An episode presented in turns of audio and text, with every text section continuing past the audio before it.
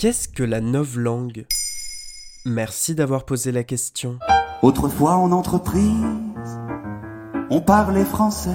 Depuis maintenant un an, nous essayons de vivre avec la présence et la menace permanente d'un virus nouveau, un virus mutant aux multiples variants. Sa présence a fait aussi muter la langue et de nouveaux mots ont fait leur apparition ou créant des variantes à des mots oubliés qui viennent peupler nos conversations. Tout a commencé avec le patient zéro et le confinement, puis la quarantaine à quatorzaine, de télétravail à webinaire, de gestes barrières à distanciation physique, de masques à gel hydroalcoolique, de déconfinement à traçage et dépistage, PCR et antigénique, de Corona Péro à bulle sociale, de horodatage à couvre-feu. La liste est longue. Avec l'équipe de maintenant, vous savez, nous avons essayé tout au long de l'année de sonder cette nouvelle langue pandémique pour la rendre compréhensible. Une langue pandémique en quelque sorte.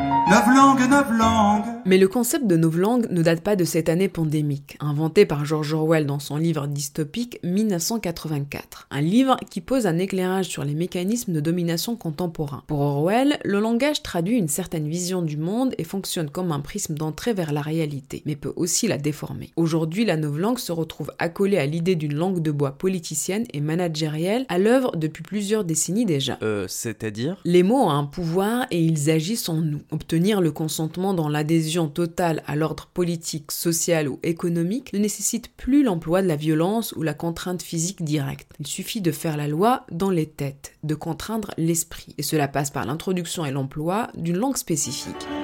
S'il y a un gap, tu me mail à zap, il me faut ton feedback.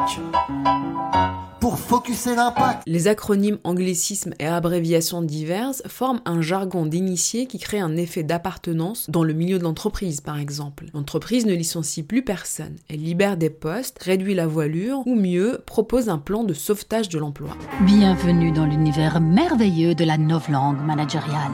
Dans l'intuition fondamentale du projet orwellien, il existe une corrélation entre le langage et la pensée. Orwell cultive l'idée que les mots orientent la pensée sans la déterminer entièrement. Mais certains mots sont comme des virus. Ils se propagent et captent petit à petit l'attention en faveur d'autres mots. Ils se banalisent dans leur usage sans réaliser toujours l'effet qu'ils produisent. En fait, c'est un peu comme la langue de la Startup Nation depuis l'arrivée de Macron. Exactement. La novlangue politique est précisément ce qui est en jeu dans l'œuvre d'Orwell. Il est convaincu qu'un système totalitaire ne peut exister sans une langue totalitaire. Il dénonçait une novlangue étatique capable de supprimer toutes les nuances, toutes les dichotomies pour renforcer son pouvoir d'influence et échapper à toute critique ou remise en cause.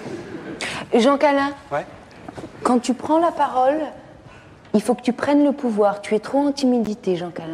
Les principes qui guident la novlangue sont simples. Appauvrir le vocabulaire, évincer toute ambivalence de sens, éradiquer la polysémie, éliminer les mots inutiles, simplifier à outrance les structures grammaticales. Or, la disparition d'un mot fait disparaître la réalité qu'il recouvrait. Enlever la possibilité de nommer une oppression que l'on subit ou certains rapports de domination, c'est ne plus les reconnaître, aimer l'individu sous une forme d'anesthésie générale qui l'empêche d'agir.